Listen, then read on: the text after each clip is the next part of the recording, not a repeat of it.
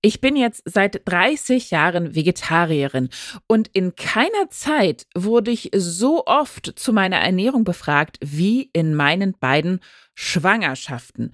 Und da ging es eigentlich immer darum, ja, geht denn das zusammen? Schwanger sein und wenig Fleisch essen, gar kein Fleisch und Fisch essen.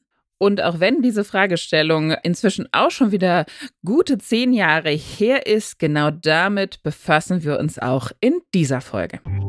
Ne Dosis Wissen, der Podcast für Health Professionals. Guten Morgen und willkommen zu Ne Dosis Wissen, dem täglichen Podcast für das Gesundheitswesen.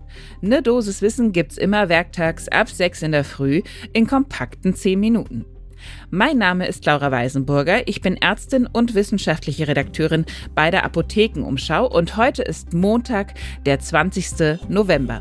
Ein Podcast von gesundheithören.de und Apothekenumschau Pro. Und wie immer, wenn wir ein so spezifisches Thema rausgegriffen haben, gibt es dazu natürlich neueste wissenschaftliche Erkenntnisse. Diesmal ist es eine Studie, die im American Journal of Obstetrics and Gynecology erschienen ist, und zwar im August dieses Jahr. Und bevor wir uns die jetzt ganz genau anschauen, schnappt euch doch ein Pflanzenaufguss, Tee, Mate, Kaffee, jedem das seine, und dann starten wir.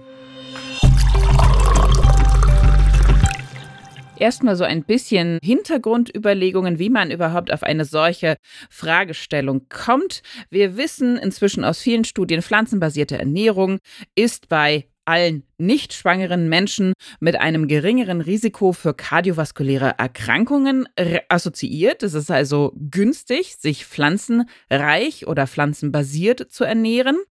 Bei Schwangerschaften kann es aber eben immer wieder mal zu verschiedenen Herz-Kreislauf-Erkrankungen kommen. Da gibt es die schwangerschaftsinduzierte Hypertonie oder die, auch die Präeklampsie natürlich als sehr, sehr dramatische Form.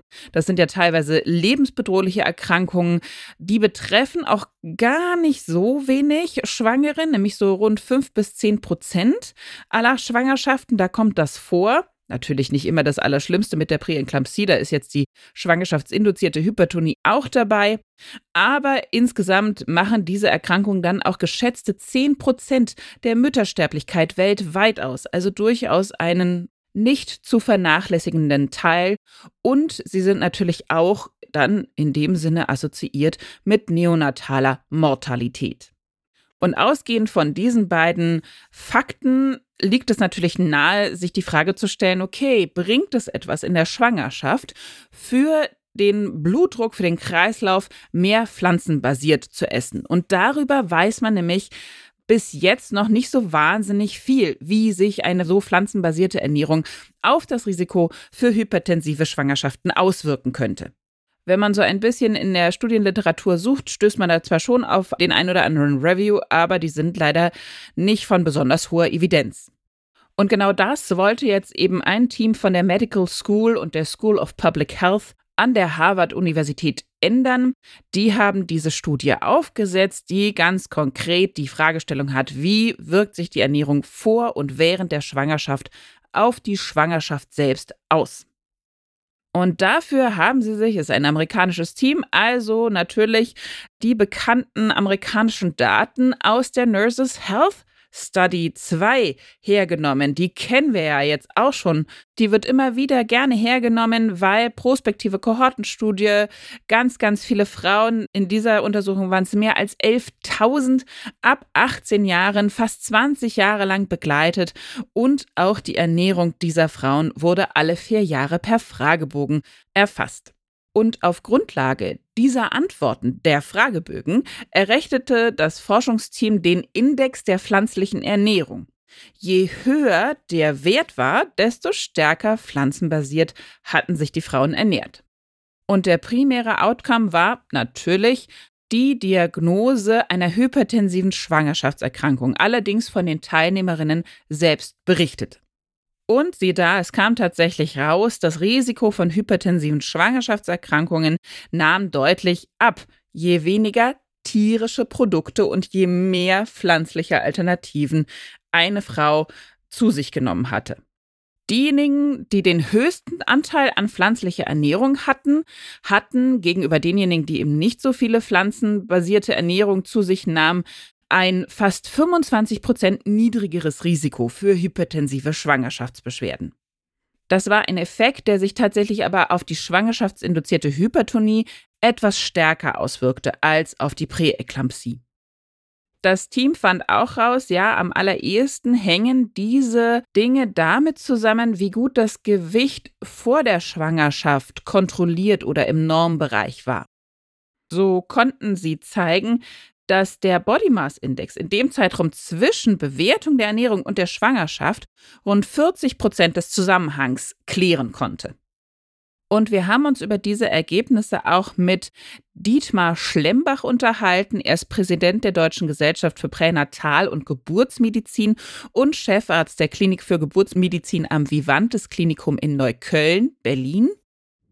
Und er fasste das im Grunde genommen so zusammen, also Schwangere brauchen keine besondere Diät.